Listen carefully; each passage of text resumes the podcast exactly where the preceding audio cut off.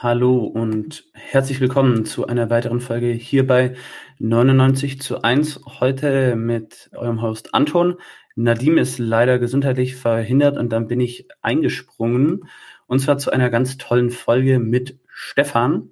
Stefan ist Aktivist bei der Gruppe gegen Kapital und Nation in Salzburg, also konkret bei der Basisgruppe Gesellschaftskritik Salzburg, die ja Gruppe gegen Kapital und Nation äh, ja, sind in verschiedenen Städten in Deutschland und Österreich organisiert und geben unter anderem auch Workshops über verschiedene Themen, darunter Inflation, Drogenwirtschaft, Ukraine-Krieg und Globalisierung. Und die Gruppen gegen Kapital und Nation organisieren auch wie fast jedes Jahr ein Sommercamp, dieses Jahr in der Nähe von Hamburg, vom 26. bis 30. Juli. Da wird es bald mehr Infos dazu auf der Webseite geben, die wir dann auch ähm, verlinken, genauso wie den kostenlosen äh, Link zu diesem Buch hier, Kapitalismus, die Misere hat System. Und ich hole jetzt auch den Autor ähm, mit dazu rein, den Stefan. Hallo Stefan. Hallo Anton, grüß dich. Also Autor ist jetzt ein bisschen übertrieben. Ähm, bin Aktivist bei Gruppen gegen Kapitalisation, mache da mit, aber so wie alle anderen vertrete die Inhalte des Buches. Alles gut, danke für die Einladung. Freut mich sehr. Sehr gerne, sehr gerne. Sehr schön, dass du dabei bist. Ja, danke soweit habe ich zu dem Workshop und ähm, ja, den Gruppen gegen Kapital und Nation alles richtig gesagt. Genau, auf jeden Fall. Ich wollte nur bei den Workshops dazu sagen, ähm, damit wollen wir einfach ein bisschen sagen, dass wir ein recht ein, bisschen eine Breite haben und ihr könnt regelmäßig auf gegner.in oder ähm, einfach noch Gruppen gegen Kapital und Nation googeln. Und auf der Homepage steckt es dann auch, dass wir unterschiedliche Workshops in unterschiedlichen Städten anbieten. Wir haben manche auch online, sprich, wenn ihr nicht in den Städten unterwegs seid, wo es Gruppen gibt bei uns, könnt ihr trotzdem online teilnehmen. Ihr könnt euch ja gerne für ein Newsletter anmelden. Genau, aber ich glaube, werbetechnisch reicht es mal fürs Erste. Ja, wunderbar. Ähm, wie kam es denn zu dem Buch Die Misere hat System? Kannst du uns ein bisschen ja, die Hintergründe erzählen? Wie kam es zu diesem Buch und warum wurde das veröffentlicht und was genau wird dort denn behandelt? Genau. Also als Gruppen gegen Kapital Nation ähm, wir halten nichts vom Kapitalismus. Das kann man wahrscheinlich aus dem Gruppennamen schon mal ablesen. Ähm, mit einer Kritik am Kapitalismus sind wir aber gar nicht alleine. Ähm, es gibt ganz unterschiedlichste Kritik am Kapitalismus, die gibt es von links nach rechts. Und was wir aber schon festhalten oder behaupten, ist, dass wir mit unserer Kritik ähm, an diesem Wirtschaftssystem oft sehr einsam dastehen. Also unsere Kritik wäre nämlich, dass dieses Wirtschaftssystem, Kapitalismus, Marktwirtschaft, das ist ein Wirtschaftssystem, welches der Bedürfnisbefriedigung vieler Menschen im Weg steht. Und wir behaupten, materielles und psychisches Leid in der Gesellschaft, das ist kein, kein Fehler oder ein Versagen des Systems oder von den Akteurinnen und Akteuren, die da unterwegs sind, sondern das ist eine notwendige Folge, wie diese Wirtschaftsweise funktioniert. Und unser Ziel mit dem Buch war auch, dass wir Menschen erreichen, die noch keine Kapitalismuskritiker, Kapitalismuskritikerinnen sind. Es ist also insofern auch leicht leicht verständlich, möglichst einfach geschrieben. Aber unser Anspruch dabei war schon, dass die Argumente, die drin vorkommen, auch richtig sind. Und ja, das Ziel des Buches ist es schlicht und ergreifend, richtige Argumente über diese Welt zu verbreiten. Und über das erste Kapitel, da werden wir heute eher ein bisschen sprechen. Ich wollte nur sagen, wir haben da ganz andere, also weiterführende Themen auch noch im Buch. Da kommen sowas vor wie Markt und Eigentum, Basiskapital und Lohnarbeit, Klassen- und Klassenkampf, Umweltzerstörung und nicht zuletzt Sozialstaat. Ähm, du hast das ja schon vorher erwähnt, das Buch, ähm, so knapp bei 250 Seiten. Ähm, das könnt ihr um drei Euro auf der Homepage bestellen, auf gegner.in oder so, wie du gesagt hast, ähm, man kann es einfach da als PDF oder als E-Book runterladen kostenlos, aber nicht umsonst. Genau, 3 Euro Schnäppchen, Schleichwerbung genau. Sonderangebot. genau. Plus Versand. Ja. Wir reden über das erste Kapitel aus dem Buch, nämlich äh, Nimmersatt im Kummerland, der Mensch, der Mangel und die Märkte. Und dazu vielleicht erstmal eine einführende Frage. Warum ist das euer erster Text und worum geht es da grundsätzlich? Warum ist es uns so wichtig, dass wir da als allererster darüber reden? Ähm, wir und ich bin mir ganz sicher, ganz, ganz viele andere und ihr natürlich auch, wir haben die Erfahrung gemacht, dass Kritik am Kapitalismus bei anderen abprallt, bevor man überhaupt schon mal darüber gesprochen hat, ähm, wie, dieser, wie dieses Wirtschaftssystem funktioniert, ähm, was an dem vielleicht auch so kritikwürdig ist. Und das liegt daran, dass Menschen schon gewisse falsche Vorstellungen über diese Gesellschaft haben. Und die führen dann schlicht und ergreifend dazu, dass für diese Menschen Kapitalismuskritik mh, hm, als unnötig oder unsinnig gesehen wird. Diese falschen Vorstellungen sind dann auch in der Diskussion, vielleicht in der Agitation, in, der, in dem Versuch, sie mh, hm, zu verständigen, wie diese Wirtschaftsweise funktioniert, was an der kritikwürdig ist. Ähm, diese Vorstellungen sind da eine Hürde die man zuerst überwinden muss, bevor man überhaupt vernünftig über Kapitalismuskritik diskutieren kann. Und das ist auch der Grund, warum wir erstens das als erstes Kapitel haben. Und dementsprechend geht es im ersten Kapitel dann um so populäre Vorstellungen wie der Mensch ist gierig, es muss immer Mängel, Mangel geben und so weiter. Und die wollen wir in den ersten Kapiteln ähm, widerlegen. Und erst in den nachfolgenden Kapiteln geht es dann um unsere Kapitalismuskritik an sich. Und diese populären Vorstellungen, die jetzt gerade kurz ein bisschen angesprochen haben, die haben da eher wissenschaftliches Äquivalent in den Wirtschaftswissenschaften, in der VWL und werden dadurch auch zum gewissen Umfang geadelt. Und insofern werden wir die auch im ersten Kapitel ein bisschen ansprechen und ein bisschen diskutieren, kritisieren. Und ja, zusammengefasst, wer wer solche verbreiteten Argumente, die wir dann nachher ansprechen werden, für Mangel und Armut eingängig findet, der wird eben auch keinen Bedarf an Kapitalismuskritik haben. Insofern ist es ja da notwendig und wichtig, diese verbreiteten Argumente zu widerlegen. Ja, sehr schön. So ist das. Ähm, ich finde, es sagt sehr viel über äh, die vorherrschende Ideologie in dieser Gesellschaft aus, dass so ein ganzes Kapitel notwendig ist und auch über die Disziplin der Volkswirtschaftslehre. Dann lass uns damit loslegen. Also, und was sagt jetzt die Volkswirtschaftslehre?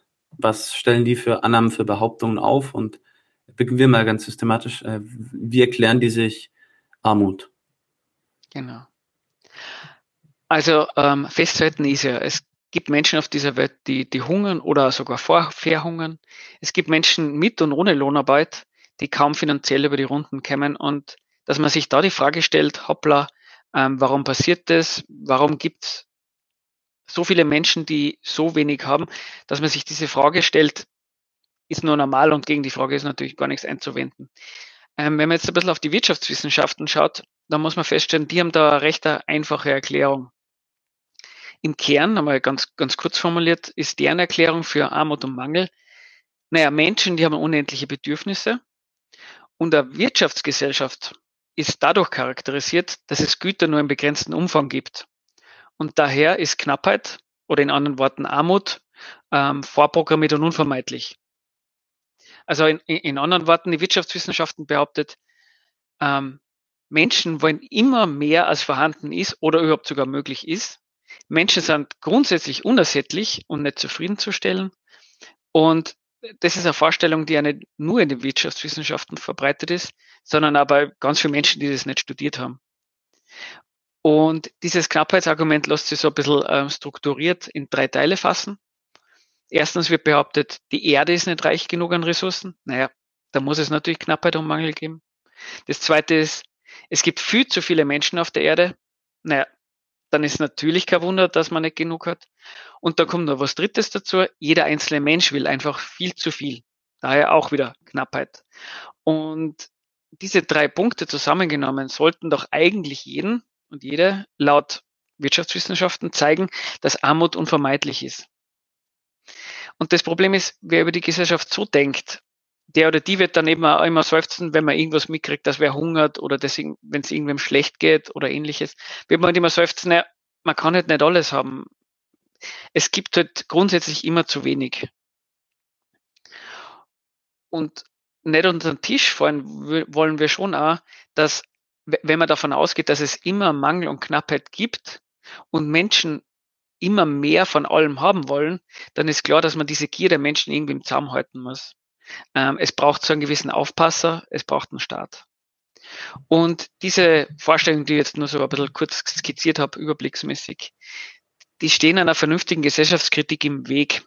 Und daher ist es uns ein ganz wichtiges Anliegen, dass die ganz am Anfang im Buch vorkommen. Also mein Vorschlag wäre, man geht einfach mal durch die drei Argumente durch, wie äh, man mag vielleicht schon im Hintergrund irgendwie haben, hoppala, da kommt man manchmal ein bisschen komisch vor, wie das behauptet ist. Mein Vorschlag wäre, man geht einfach durch diese drei Punkte durch und schaut sich mal an, wie stichhaltig die sind. Ja. Und ähm, wir haben im Buch so ein paar Zitate von Wirtschaftswissenschaften. Ähm, ich würde ich würd an unterschiedlichen Stellen von unserem Gespräch da ein bisschen draus zitieren. Wem es genau interessiert, woher die Zitate genommen sind, einfach vielleicht im Buch nachschauen. Ähm, genau, das erste Zitat, was ich da vielleicht gerne nehmen würde, wäre folgendes. Ich zitiere mal. Die meisten Güter sind nicht frei, sondern knapp. Freie Güter sind im Vergleich zu den Wünschen der Individuen in beliebiger Menge vorhanden, wie etwa der Sand in der Sahara. Sie kommen außer in der Sahara noch im Schlaraffenland vor. Die ökonomische Realität ist daher durch knappe Güter gekennzeichnet. Zitat Ende.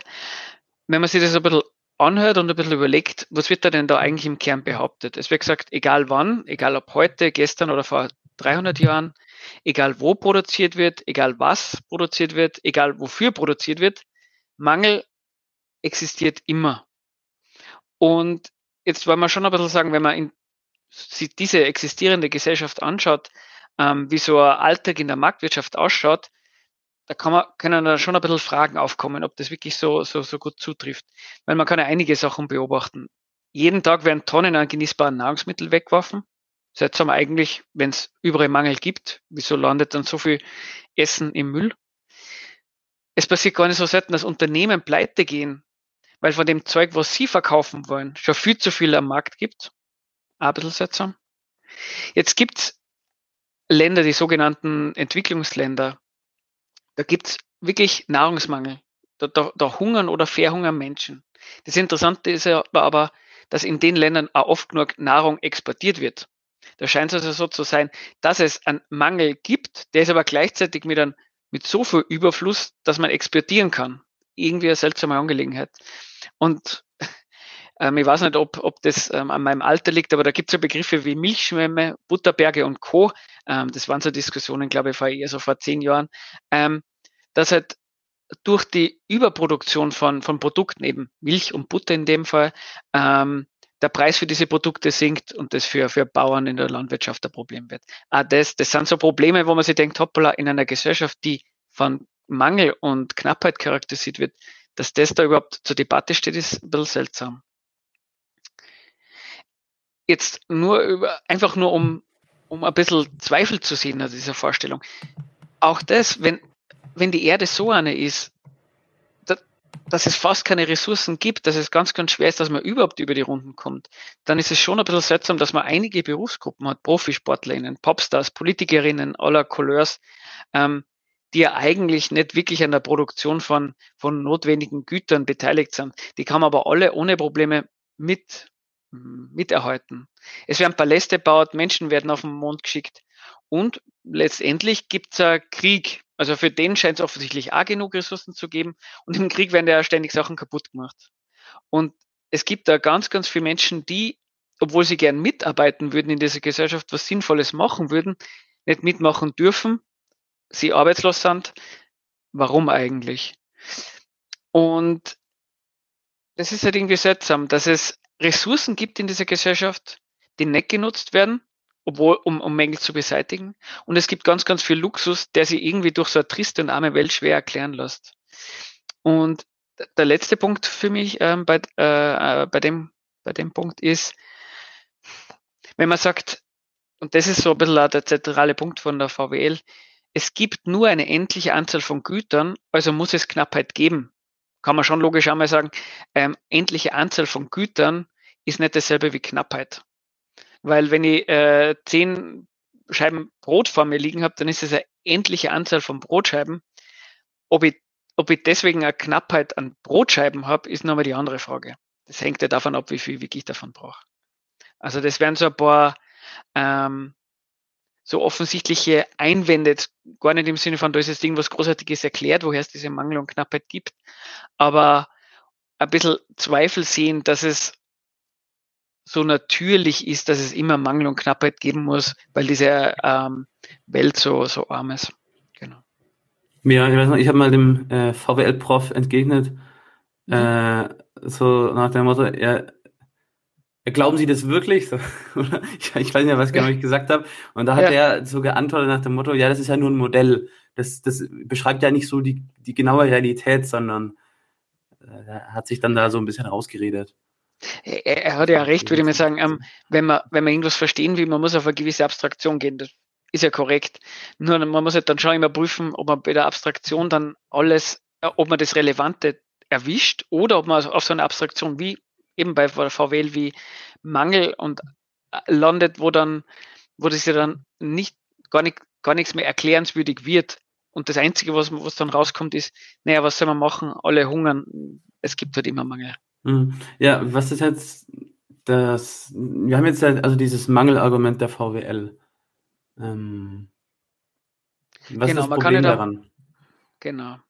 Man kann einmal, man kann einmal umgekehrt einmal auch nochmal auf diese Welt blicken und sagen, es gibt Sachen, von denen gibt es wirklich genug. Nahrungsmittel zum Beispiel. Auch wenn Menschen hungern, ähm, es gibt sehr viele Statistiken äh, von der ähm, äh, von Organisationen, von der UNICEF und UNO und Co., die festhalten, naja, an der, an der Menge an Nahrungsmitteln liegt es nicht, dass Menschen hungern. Ähm, es gibt aber auch Sachen, von denen gibt es ja wirklich zu wenig. Oder ähm, nicht genug für den Bedarf, der existiert.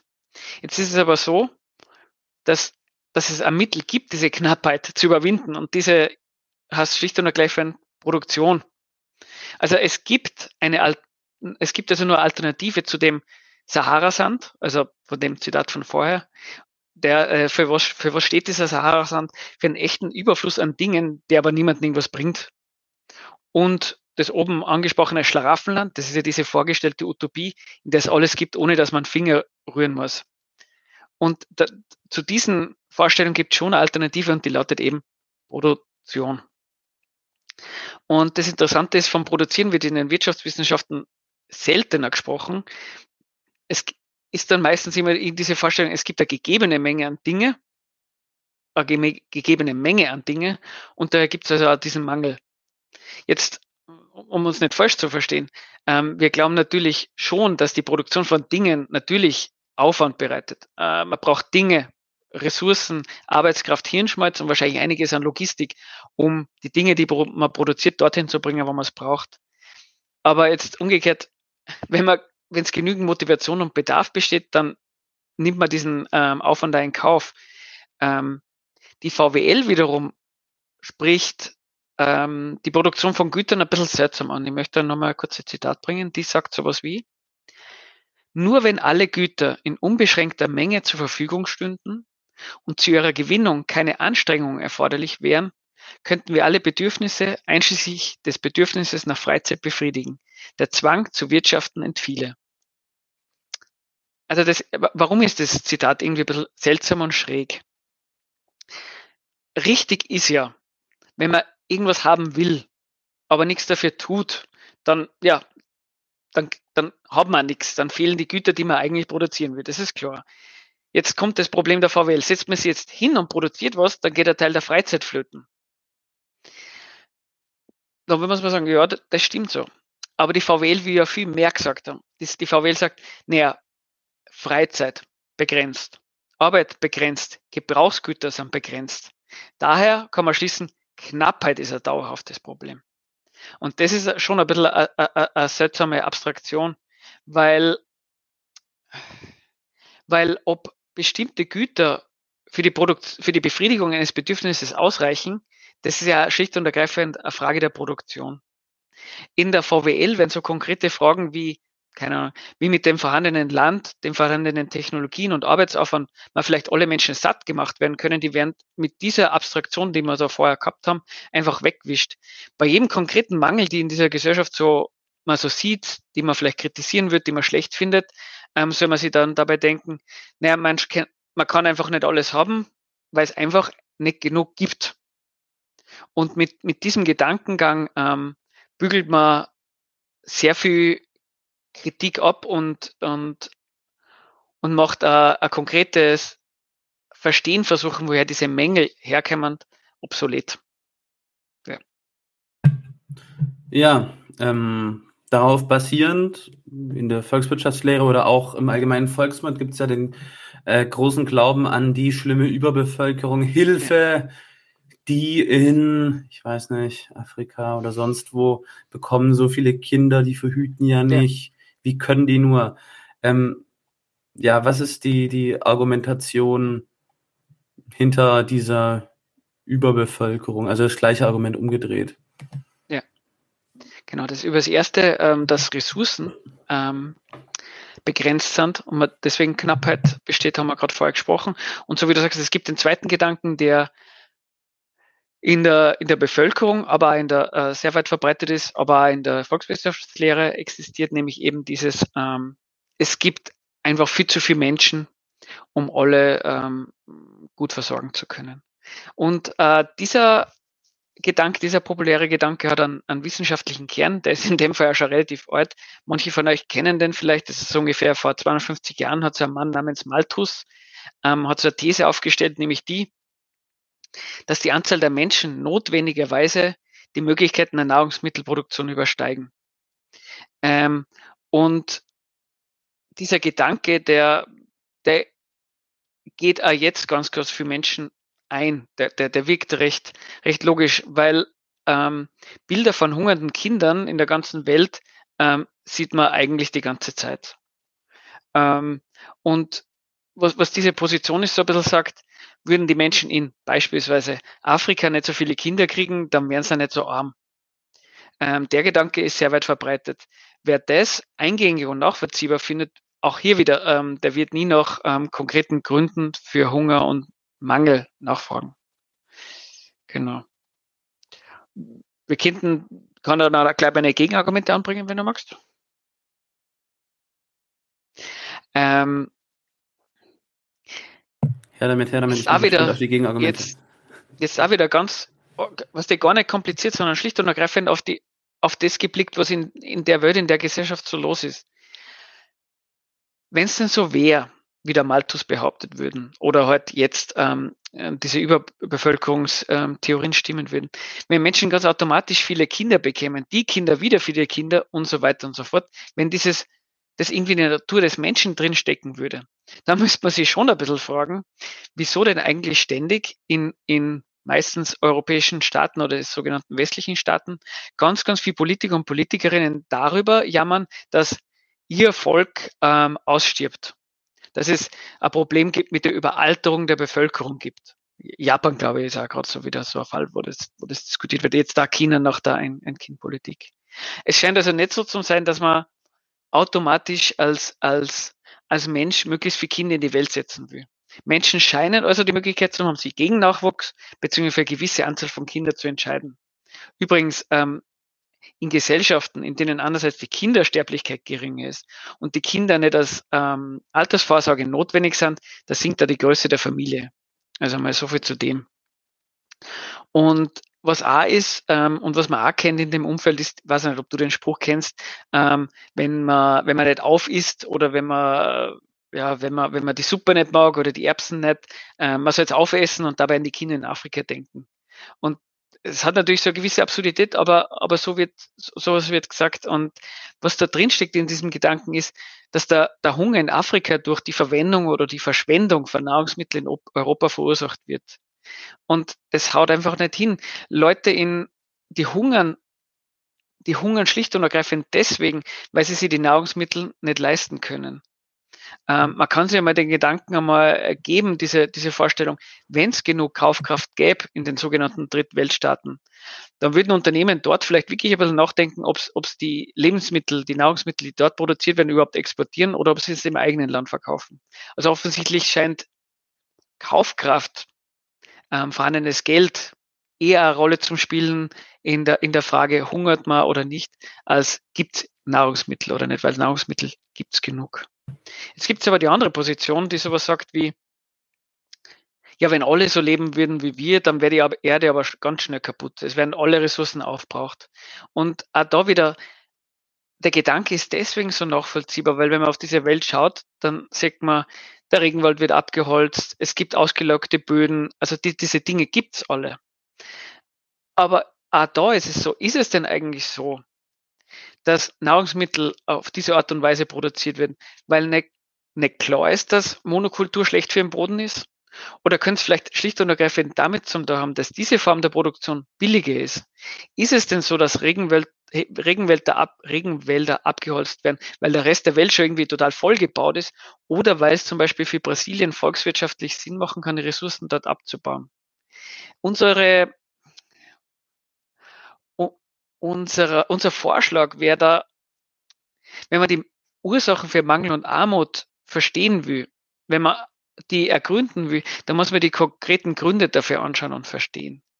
Ähm, der, der Mangel an Ressourcen von vorher oder die Anzahl der Menschen, das sind abstrakte Gründe, die nicht die Ursache für Mangel und Knappheit sind. Die Behauptung von uns wäre, naturwüchsige, gesellschaftlich unabhängige Gründe, warum Bedürfnisse von Menschen ständig unbefriedigt bleiben müssen, die gibt es eben nicht. Sehr viel handfeste Gründe, warum das so ist, gibt es schon in dieser Wirtschaftsweise. Ja, somit zu, zu dem Thema, dass es einfach viel zu viele Menschen gibt auf dieser Welt und deswegen logischerweise immer Mangel, Armut, Hunger und ähnliches herrschen muss. Mhm. Es hat natürlich auch so einen faden Beigeschmack immer. Ja. Ähm, ja, ich weiß nicht, wann ist das Argument groß geworden in der Kolonialzeit, als Rassismus in der Wissenschaft äh, sehr mainstreamfähig war oder gerade entstanden ist, sagen wir so. Ähm, dann äh, zu dem, ja, dem Argument schlechthin, das der Menschennatur. Das begegnet einem doch auch häufiger, oder? Also der Mensch sei von Natur aus egoistisch und würde nur an sich denken und wenn jeder an sich denkt, dann entsteht Gemeinwohl. ja, das ist und, um, und umgekehrt ähm, gibt es sowas so wie ähm, der Mensch ist gierig, hat unendliche Bedürfnisse und da gibt es ganz viele Vorstellungen. Einsteigen würde jetzt einmal schlicht und ergreifend ähm, mit dem, der Mensch hat un unendliche Bedürfnisse. Denk, selbst, wenn's, selbst wenn die Erde reich wäre, selbst wenn es nicht so viele Menschen gäbe, selbst dann wird es Mangel und Knappheit geben. Warum? Weil der Mensch unendliche Bedürfnisse hat, laut Volkswirtschaft. Ah, da wieder ein Zitat. Da wird gesagt, in den Wirtschaftswissenschaften geht man davon aus, dass die Menschen, Menschen unendlich viele Bedürfnisse haben. Gut, das ist, das habe ich gerade gesagt. Ein bisschen detaillierter. Dass die Bedürfnisse generell unersättlich sind, dass beispielsweise nach Abdeckung der Existenzbedürfnisse die menschlichen Wünsche sich weiter gesteckten Zielen hinwenden ohne dass ein Ende zu sehen ist. Also was sagt die VWLA? Und damit wie ja gesagt, so, eben, wenn die Erde nur wenige Güter hergibt, es so viele Menschen gibt, dann sollte dieses Argument, dass Menschen unendliche Bedürfnisse haben, wirklich ja den Letzten davon überzeugen, dass ähm, Mangel und Knappheit nicht zu entkommen ist. Und unser Vorschlag wäre, dass man da vielleicht einen Schritt zurück macht und nochmal schaut, ähm, wie ist denn jetzt so mit Menschen und Bedürfnissen? Ähm, ist es so, dass, dass jeder Mensch von allem möglichst viel und unendlich viel haben will? Da würde jetzt mal einsteigen. Passt da das? Mhm, ja. Wunderbar. Vielleicht einmal ganz grundlegend. Es gibt Bedürfnisse, Essen, Schlafen, Unterkunft, die sind notwendig, sonst geht der Mensch kaputt. Ähm, der Mensch ist in seiner Existenz gefährdet. Das Spannende beim Menschen ist, diese Bedürfnisse sind aber gar kein Instinkt, das heißt, der Mensch kann über seine Bedürfnisse reflektieren, er kann sich Gedanken machen. Es, es gibt ja sogar Menschen, die, die dann sie aufgrund von Protest in den Tod hungern.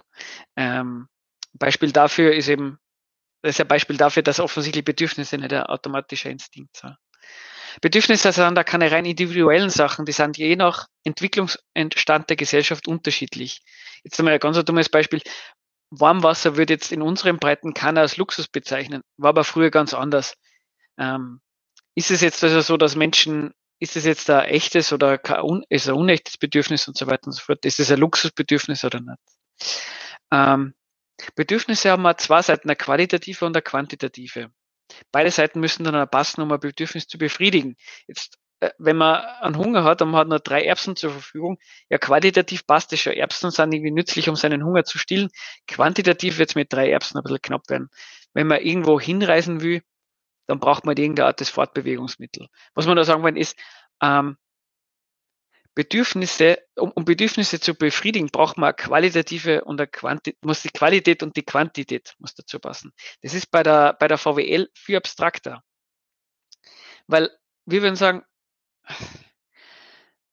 Menschen, da da, da hat der Punkt, da ist es bei dem Zitat von der VWL, da kann man ja schlicht und, raus, schlicht und ergreifend rauslesen, ja, Menschen, die entwickeln neue Bedürfnisse, wollen irgendwas Neues, wollen was verbessern.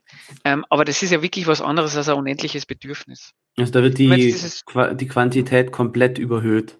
Weil selbst genau. ein Milliardär kann sich, wird sich keine 100.000 äh, Privatjets kaufen, es sei denn, er hat eine Airline, so mit der er Geld verdient. Genau, die Behauptung ist, konkrete Bedürfnisse haben da konkretes, konkreten Inhalt. Äh, jetzt, du hast so ein Beispiel gebracht, anderes ist, ähm, jetzt einmal, oder, oder einen Schritt zurück macht, wenn man das ernst nimmt, was die VW sagt. Jetzt ist es aber so, eine Lebenszeit vom Menschen ist beschränkt. Die Anzahl der Menschen ist beschränkt. Und auch der Mensch kann nur in 24 Stunden eine gewisse Menge an, an Sachen wollen. Da jetzt dazu, also wirklich ernst genommen, kann, können die Bedürfnisse auf der Ebene unendlich sein. Und nochmal zu dem, was du so gesagt hast, gebe ich da vollkommen recht wenn ich gerade meine Spätzle isst, will ich dann auch gleichzeitig Schnitzel essen. Wenn ich ein Wein trinke, will ich da gleichzeitig ein Bier trinken. Und wenn ich fünf Mahlzeiten gehabt habe und zehn Flaschen Wein getrunken habe, ähm, will ich dann wirklich noch was essen und was trinken? Eher nicht. Also Inhalte haben, also Bedürfnisse haben einen konkreten Inhalt und Umfang. Diese Vorstellung, dass, dass man unendlich davon haben will, ist irgendwie ein bisschen absurd. Einerseits, oder du wolltest was sagen? Alles gut, mach halt. Einerseits, ist es aber so, wa wa warum geht es den Menschen so, so ein? Wa warum kommt das so normal vor? Warum, wenn das, das klingt ja irgendwie recht offensichtlich, dass das nicht aufklären kann. Warum glauben doch so viele Menschen, dass das so ist? In der Gesellschaft ist es so, beispielsweise, dass wenn man wenn man das zehn, jetzt nochmal Beispiel, zehn Rollen Klopapier ganz gut sind, da kann man vielleicht aus, aus, aus Bedürfnisgründen gern zu Hause haben. Ähm, bei 100 könnte man sich theoretisch schon die Frage stellen, ob es nützlich sind. Drei Lagerhallen voll wären vielleicht ein bisschen übertrieben.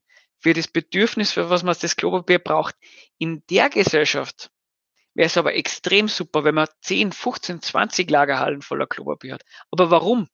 Deswegen, weil man, weil was aus, aus, aus dem Grund, weil man sich den Hintern abwischen will, so viel Klopapier braucht, eher nicht. Sondern deswegen, weil man ganz genau weiß, wenn man von einem Ding mehr hat, als man wirklich selber braucht, dann kann man diese Dinge in der Gesellschaft zu Geld machen.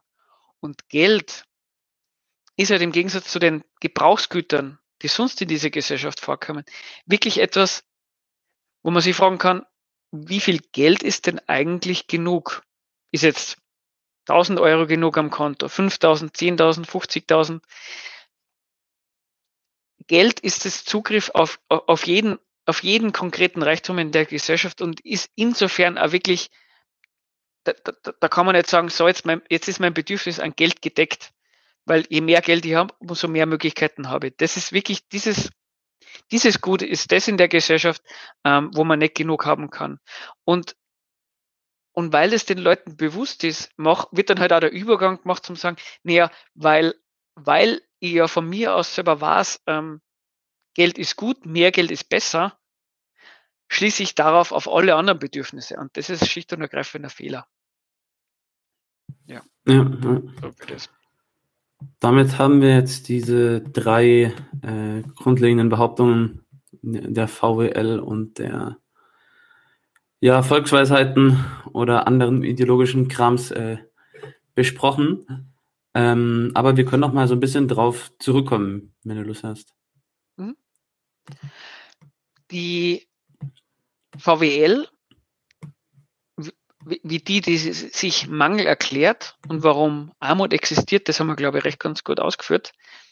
Und die VWL sagt jetzt sowas wie, Wirtschaft ist es die Art und Weise, wie man die, mit diesem Mangel und mit dieser Armut umgeht. Jetzt auch da wieder mal Zitat. Es wirtschaftet also nicht nur der Unternehmer, der Produkte herstellt und sie mit Gewinn zu verkaufen trachtet, sondern auch jede abhängig beschäftigte Person, die arbeiten muss, um sich selbst und Angehörige zu versorgen. Es wirtschaftet aber zum Beispiel auch die Studentin oder der Rentner, die ihre bescheidenen Einkommen so einteilen müssen, dass sie bis zum Monatsende damit auskommen. Zitat Ende. Ähm, was man da merkt, eben für die VWL bedeutet Wirtschaft was? ähm, es kommen unterschiedliche Akteure drin vor, die müssen mit Mangel wirtschaften. Und da gibt's, die haben vielleicht dann im Konkreten dann ein bisschen einen unterschiedlichen Ort vom Mangel. Bei Unternehmen ist es so, dass die mit Kapital umgehen. Für denen ist das Kapital immer viel zu wenig. Ja, ja, aber wenn man sich genau anschaut, was machen die mit Kapital? Sie dann sich Ressourcen und Maschinen einkaufen, Lohnabhängige einstellen und machen damit Profit. Ähm, und Profit. Und da gibt's Menschen, die haben, und so spricht das Zitat selber an, das ist das Spannende, Menschen, die wenig Geld haben und nur so über die Runden kämmern, die vielleicht dann am Ende des Monats dann schauen müssen, ähm, wie sie die, äh, die Wohnung heizen oder wie es zum Essen kommen, wie es genug zu, äh, wie es zu genug Essen kommen und so weiter und so fort. So unterschiedlich diese, diese, diese Akteure vorkommen, für die VWL sind sie genau gleich. Diese Akteure dann alle wirtschaften, sie gehen mit Mangel um. Die, die unterschiedlichen ökonomischen Rollen, die sie einnehmen, wie diese in dieser Gesellschaft vorkommen, was sie in dieser Gesellschaft machen, ähm, alles das ist für die VWL in der Hinsicht vollkommen egal. Und ähm, da würde man auch sagen, du hast vorher von Abstraktionen gesprochen, diese Abstraktion, die erklärt sehr, sehr wenig. Hm. Aber das ist so eine, also dadurch entsteht ja diese Knappheitsthese, nach dem Motto, alles ist knapp. Also ist sozusagen die, die bürgerliche Volkswirtschaftslehre, also die, die Lehre der Knappheit oder die Lehre des Kapitalismus. Ich weiß nicht, wie man das jetzt mhm. richtig nennen würde, aber die, die gehen ja dann davon aus, dass jeder Mensch die ganze Zeit ähm, immer dieses Kalkül macht. Ich kalkuliere jetzt, was bringt es am meisten für mich? Wie, für, für, welches Gut gebe ich jetzt mein Geld aus und so weiter und so fort. Das, das folgt ja daraus. Ähm, aber es gibt ja tatsächlich auch knappe Güter, die man nicht irgendwie als Commons der Allgemeinheit zur Verfügung stellen könnte, sondern die ja nur in einer begrenzten Anzahl vorhanden sind, wie zum Beispiel äh, Kaviar, gibt es das als Buch, als, in dem Buch als Beispiel. Genau. Ähm, ja, wie äh, ja, gibt es da nicht dort wenigstens eine, eine Notwendigkeit für einen Markt, um damit irgendwie zu wirtschaften, für diese wirklich knappen Güter? Genau, wenn man bei Diskussionen unterwegs ist zu dem Thema, dann begegnet man natürlich genau diesen Argument. Ähm, aber es, es gibt ja Mangel. Und ähm, jetzt ist es so, wäre es so, dass zumindest die grundlegenden Bedürfnisse der Menschen gedeckt wären und dass es nur am, nur, nur ein Mangel an Kaviar, Champagner, Luxusjachten, was der Geier gäbe, dann würde man ja schon mal sagen, naja, das wäre schon mal was weil würde man von einer Gesellschaft vernünftig organisieren, da würde man schon mal feststellen, na, bevor er irgendwelche Yachten baut oder Menschen auf den Mond schickt, kümmert immer mehr darum, dass die Leute vernünftig was zu essen haben, ähm, wo ordentlich unterkommen, nicht frieren und so weiter und so fort. Einmal zu dem. Aber stimmt, ähm, es gibt Sachen, die gibt's jetzt, die sind schwerer herzustellen als, als, als Brot oder, oder, oder Häuser oder sowas. Du hast es eh schon als Beispiel gebracht, Kampagne, äh, Kaffee, Champagner und Co. Und ich meine, auch diese könnte man mit einer vernünftigen Produktion wahrscheinlich auch mehr Menschen zur Verfügung stellen, so es einen Bedarf da noch gibt. Äh, mag ja nicht jeder Kaffee und Champagner. Aber es gibt Sachen, die gibt es wirklich nur einmal. Und das, das, das Beispiel, oder, oder da gibt es notwendige Knappheit. Und diese, diese Beispiele mögen vielleicht ein bisschen absurd vorkommen, aber denen begegnet man in der Diskussion und deswegen ist es ja, glaube ich, relevant, dass man es anspricht. Wenn man sich zum Beispiel anschaut, die Mona Lisa, die gibt es nur einmal. Jetzt, klar, jetzt kann man irgendwie gute Drucke davon erstellen, ähm, davon gibt es dann schon wieder mal mehr oder weniger beliebig viel. Aber wenn man, wenn es mehr als einen Menschen gibt, der das Originalbild haben will, dann herrscht bei dem Ding notwendig Knappheit. Jetzt muss man aber schon sagen, ähm, wer glaubt, dass ein Markt diese Knappheit löst, so ist es dann auch wieder nicht. Der Markt entscheidet ja nur darüber, wer über das Ding dann verfügt. Hm, nur mal zur Sicherheit.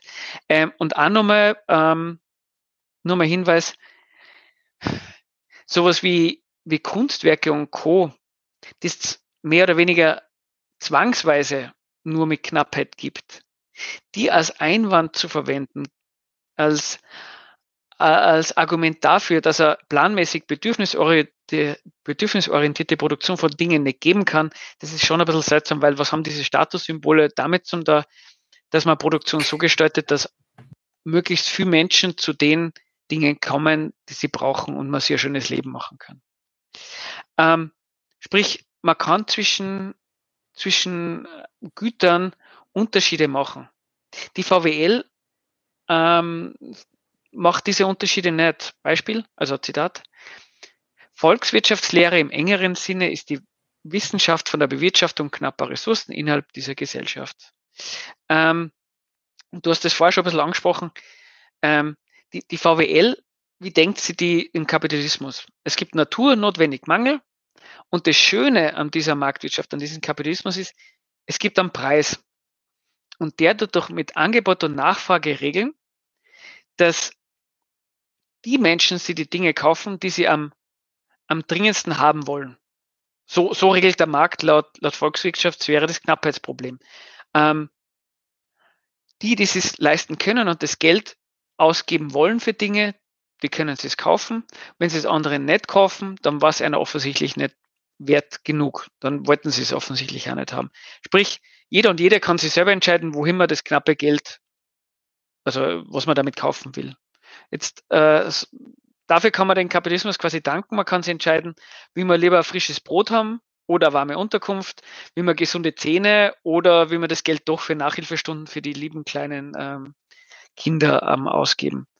Ähm, und jetzt einmal nur so äh, nebenbei gesagt, das wäre schon mal was, unter Anführungszeichen. Wenn es denn so wäre, dass wenn man zwei Fernseher vor sich hat und die sind unterschiedlich teuer, dass man dann sagen kann, okay, ähm, ein Fernseher ist mir nur einen gewissen Preis wert, deswegen nehme ich nur das billigere oder ich, ich will einen tollen Fernseher haben, deswegen gebe ich das teurere aus. Und das wäre dann so, dass man den besseren oder den schlechteren, also den besseren Fernseher kriegt, ist aber überhaupt nicht so. In der Gesellschaft sagt der Preis überhaupt nichts über die Nützlichkeit und Qualität von, von, von einer Ware aus. Ähm, was man übrigens auch diesen ganzen Konsumentinnen-Tests und Lebensmittelskandalen und so weiter ablesen kann.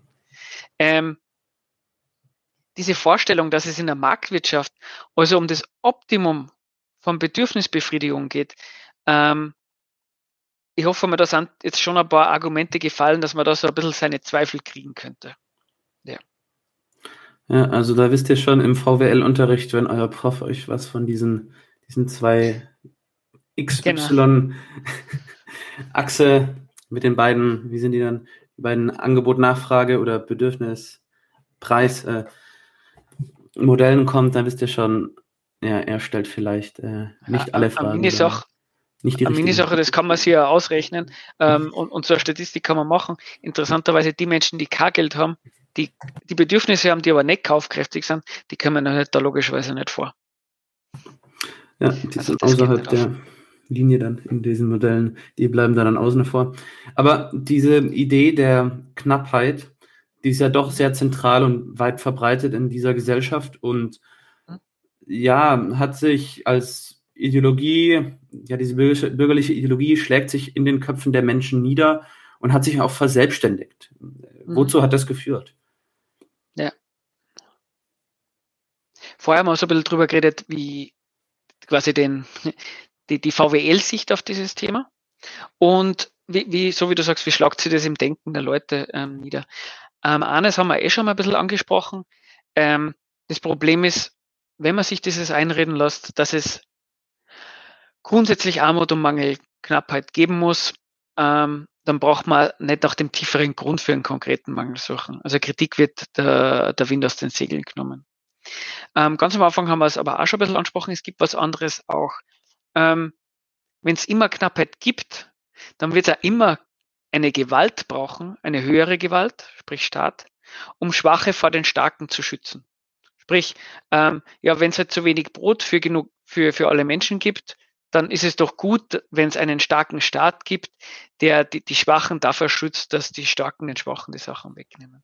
In der Vorstellung ist der Markt dann sowas wie ein Angebot des Staates, dass man frei miteinander handeln kann, ohne dass Gewalt herrscht wo wir doch sagen wird, naja, der Markt ist es nicht eher ein Ort, der Konkurrenz, in der man sie gegeneinander durchsetzen muss, um, um überhaupt an irgendwas ranzukommen. Und wenn es so ist, dass dieser Markt ein Ort ist, wo in der Konkurrenz lauter verschiedene Interessen gegeneinander stehen, dann, ja, ja, dafür braucht es einen Staat, um zu schauen, dass diese Interessen, die gegeneinander stehen, nicht in Gewalt umschlagen. Ist aber nochmal ganz was anderes zum sagen, ähm, der Mensch per se ist gierig, es gibt per se zu wenig und es braucht den Staat. Die, die Vorstellung, die Erklärung, diese These über den Markt, die ich jetzt so formuliert habe, wie wir das sehen, ähm, ist schon mal ganz was anderes.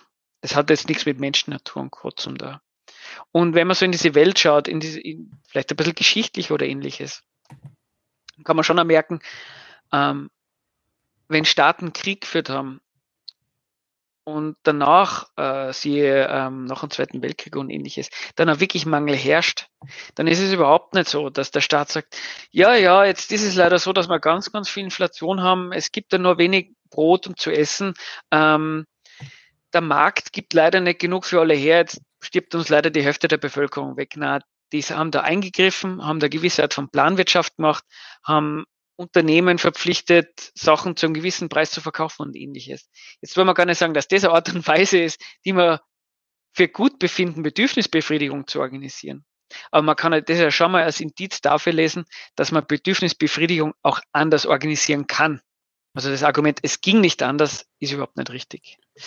Und ähm, ja, wenn in der VWL, also oder in diesen populären mh, hm, Gedanken, ähm, diese harte Realität, also sprich, die Erde besteht nur aus Mangel, ähm, der Mensch ähm, ist gierig und hat unendliche Bedürfnisse. Ähm, wenn, wenn, wenn diese, Real, diese, so, diese vorgestellte Realität dann dieser Utopie, dem siehe Schlaraffenland entgegengestellt wird, naja, dann, ähm, dann nimmt man eben, so wie oben gesagt, ähm, jede Kritik am Kapitalismus dem Wind aus den Segeln, dann läuft diese ins Leere. Mhm. Ja, nochmal zurück zu der Thematik des Diebstahls. Also wenn ein armer Lumpen dem anderen sein Brot wegnimmt oder da läuft dann die ja. arme Oma, die alte Oma durch den Park und dann kommt ein ja. junger Mensch daher, der raubt sie aus und schnappt ihr die Handtasche weg. So das große Angstszenarium. Und dann kommt ja häufig ja aus äh, Bedenken vor eben diesen Fällen, die auch durchaus tatsächlich passieren und passieren können. Ähm, gibt es eben diesen Ruf nach einem starken Rechtsstaat, nach einer ordnenden Gewalt, nach Vaterstaat, dass jetzt doch bitte für Sicherheit und Recht und Ordnung äh, gesorgt werden muss mit Polizei, mit äh, Justiz und so weiter. Ähm, und da ist dann immer so die Frage, ja, äh, jetzt gab es mal einen Einzelfall Kriminalität, wer hat wen ausgeraubt? Was wäre denn, wenn alle das machen würden? Also ähm, ist es nicht doch so, dass ohne Staat, ohne Strafe die Menschen nicht doch mehr übereinander herfallen würden, weil böse Zungen behaupten, ja, dass ohne Staat äh, hier wir im, im, Bürgerkrieg versinken würden sofort. Genau, das von die, von die beschriebene, ich glaube, ähm, das, das, das kennt man sehr, sehr gut. Und ähm, wenn man in der Gesellschaft, Gesellschaft sich so umschaut, dann sieht man auch, ähm, Menschen tun sich wirklich unangenehme Dinge an. Andererseits kann man dieses Beispiel nehmen von, ähm, von Raub. Man könnte theoretisch auch, und, und das wird ja oft kritisiert, ähm, wenn Unternehmen nur aus Profit Menschen rausschmeißen, ist das nicht auch eine Art von Gier? Ähm, auch da dort der Staat mit, mit Arbeitsgesetzen und ähnlichen ähm, sich basiert, also sozusagen ersetzt der, der Menschen Natur Grenzen. Also diese Vorstellungen, von denen gibt es ja ganz, ganz viel. Und auch, auch sowas wie, ähm, es gibt ganz, ganz viel postapokalyptische Filme. Und da, da wird es als ganz normal dargestellt, dass wenn es wenig gibt, dass die Leute übereinander herfallen. Da wird man schon einmal im ersten Moment sagen, ähm, ganz so selbstverständlich ist es nicht. Man könnte mit Mangel ganz anders umgehen, indem man schaut, hoppla, woher kommt dieser Mangel? Kann man den vielleicht irgendwie gemeinschaftlich ähm, ähm, besser abfedern, besser damit umgehen? Ähm, aber wenn man sowas aufbringt, dann kommt als Gegenargument die Menschennatur. Und ein klassisches Beispiel oder äh, übliche Art und Weise, das anzusprechen, ist dieses, das kennst du ja, diese Vorstellung von, der Mensch ist dem Mensch ein Wolf. Also der, der Mensch scheint ein, nichts anderes im Kopf zu haben, als seinesgleichen zu zerfleischen. Und das Interessante und das Lustige an dieser Vorstellung ist, ähm, um das zu verhindern, dass in der Gesellschaft Menschen nicht einfach die ganze Zeit übereinander herfallen, sie kaputt machen, der Starke den Schwachen unterdrückt und fertig macht. Um das zu verhindern, haben sie diese einzelnen Wölfe, einen Oberwolf, den Staat organisiert, der dann die einzelnen Wölfe daran hindert, sich gegenseitig zu zerfleischen. Und wenn man das ernst nimmt, dann muss man sagen, das ist schon ein bisschen eine, eine seltsame Vorstellung. Weil warum soll der Mensch so unvernünftig sein, dass er nichts anderes im Kopf hat, als andere und zu zerfleischen, aber gerade nur so vernünftig sein, zu sein, dass er sie einen Staat organisiert, der ihn genau daran hindert. Entweder ist er, hat er die Motivation, alle anderen zu zerfleischen, dann macht es überhaupt keinen Sinn, dass er sie einen, einen Oberwolf organisiert, der ihn daran hindert, oder eben nicht.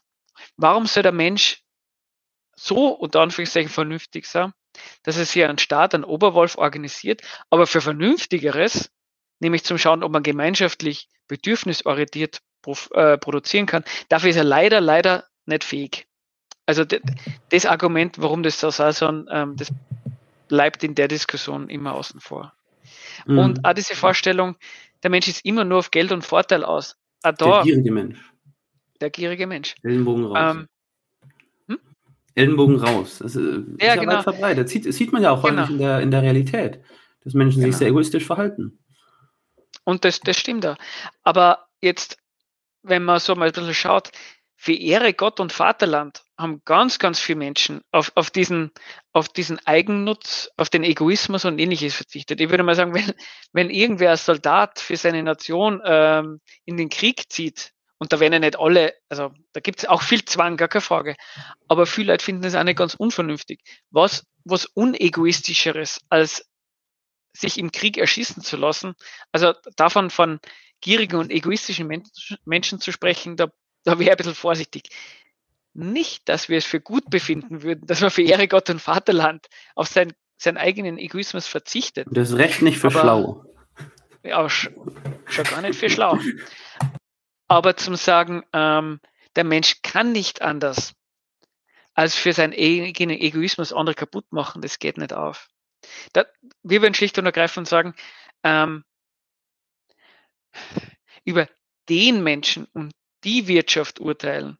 Ähm, die Wirtschaft und den Menschen gibt's nicht. Wenn man den Gedanken einmal fallen lässt und sich mal anschaut, was Menschen im Hier und Jetzt in dieser Wirtschaft machen, wie sie sich konkret verhalten, was ihre ökonomischen Rollen und ihre Interessen sind, dann kommt man auf was anderes als, als Menschennatur, ähm, das sie erklärt, warum Menschen andere Menschen ausrauben, warum Menschen andere Menschen arbeitslos machen und so weiter und so fort. Da gibt es sehr viele andere, unter Anführungszeichen, gute, in dieser Wirtschaftsweise rationelle Gründe. Und da ist man sehr weit davon weg, dass man irgend so philosophisches, ähm, der Mensch ist der Mensch ein Wolf braucht. Dann wollen wir langsam zum Abschluss kommen, zu einer kurzen Zusammenfassung. Wir haben ja, ja jetzt verschiedene Irrtümer der VWL und der Volksweisheiten durchgenommen und auch äh, ja ja verschiedene Ideen der bürgerlichen Gesellschaft kritisiert, die eben radikale Gesellschaftskritik verhindern. Was würdet ihr also stattdessen vorschlagen? Wie hat man Gesellschaftskritik bitteschön korrekt zu betreiben? Wird jetzt da kein großartig überraschen, aber einfach nur so mal, um es mal nochmal klar und deutlich zu sagen, ähm, uns, uns wir haben es als Ziel, Verhältnisse nicht hinzunehmen, deren kaputt machen. Ähm, und was muss man machen, um, um diese Verhältnisse wirklich ändern zu können? Damit und auf und das auf Art und Weise, dass man selber nicht bescheiden wird und alles akzeptiert oder dass man Menschen für ihre Bedürfnisse kritisiert. Damit das nicht passiert, muss man wissen, wie diese Verhältnisse funktionieren, die einen kaputt machen. Man muss wissen, woher kommen diese unangenehmen Dinge, die in dieser Gesellschaft so oft vorkommen. Und schlicht und ergreifend der Hinweis, es gibt da nur ein paar weitere Kapitel in dem Buch und die wollen sich genau diesen Fragen annehmen. Wie es zu diesen Verhältnissen in der Gesellschaft kommt Und da geht es dann ganz, ganz wenig darüber, wie, wie Menschen halt leider so sind, sondern sehr konkret, was sind die, die grundlegenden Zusammenhänge in dieser Wirtschaftsweise, wie funktionieren diese und was für Effekte haben die. Und insofern wäre mein Aufruf, ähm, wenn euch das, was ich jetzt gesagt habe, so halbwegs spannend gefunden habt, weil es euch vielleicht ein bisschen unklar war, weil es in der Diskussion immer natürlich ein bisschen quer durchgeht, dann lässt euch das gerne mal durch. Auch das erste Kapitel nochmal. Wir freuen uns immer über Kritik und Feedback. Und natürlich nicht zuletzt, ähm, falls ihr unsere Arbeit, die Texte ähm, ganz gut findet und ihr mitmachen wollt, dann meldet euch einfach bei uns, entweder über die Social Media Kanäle oder einfach per E-Mail auf info gegen-kapital- und-nation.org. Ähm, ja, wir würden uns freuen, von euch zum Hören, eben auch Kritik, Feedback. Und unser Aufruf wäre eben nicht solche, so einen abstrakten, so abstrakte Vorstellung von Mangel, Knappheit oder so ist der Mensch eben als Anlass zu nehmen, ähm, jeden, jede, jedes, jede, jedes, jede konkreten Übelkeiten, die in der Gesellschaft vorkommen, ähm, achselzuckend zur Kenntnis zu nehmen. Ja, das war doch mal ein schönes Schlusswort. Ähm, ich sage vielen Dank für das interessante Gespräch, Stefan. Und ja, äh, der Link zu dem E-Book, zum PDF ist in der Beschreibung. Ihr könnt euch das auch für ein paar Euros äh, physisch bestellen. Die Misere hat System Kapitalismus von Gruppen gegen Kapital und Nation. Ich hoffe, euch hat die Folge gefallen, liebe Leute. Die Gruppen äh, gegen Kapital und Nation veranstalten ihr Sommercamp diesen 26. bis 30. Juli. Alle Infos auf deren Homepage. Genau. Das war's. Mach's gut. Bis zum nächsten Mal. Baba. Leute, wir brauchen eure Hilfe. Wenn euch dieses Video gefallen hat, klickt auf Like, abonniert den Kanal und vergesst nicht das Glöckchen zu drücken, damit ihr benachrichtigt werdet, wenn wir neuen Content droppen. Außerdem solltet ihr uns überall folgen, wo wir verfügbar sind. Das ist Facebook, Instagram, Twitter und Twitch. Und wenn wir irgendwelche Ankündigungen machen oder Posts, dann shared, was das Zeug hält. Gebt uns all eure Liebe. Wir haben mittlerweile ziemlich signifikante Kosten. Wenn ihr es euch irgendwie leisten könnt, unterstützt uns doch auf Patreon. Dann kommt ihr auch in den Genuss verschiedener Vorteile, wie zum Beispiel Zugang zu unserer Discord-Community oder Zugang zu den ultrageheimen Patreon-Episoden, die wir dort posten. Außerdem könnt ihr uns natürlich auch über PayPal Spenden zukommen lassen. Außerdem haben wir mittlerweile einen eigenen Online-Shop. Das heißt, wenn ihr euch immer noch fragt, was ihr euren Lieben zu Weihnachten, Ostern oder sonst wie schenken könnt, geht dorthin und kauft duftes Merch. Alle Links dazu hier in der Beschreibung oder auch auf unserer Webseite 99 zu 1.de. Vielen Dank fürs Dabeisein, danke für die Unterstützung und wir sehen uns in diesem Theater.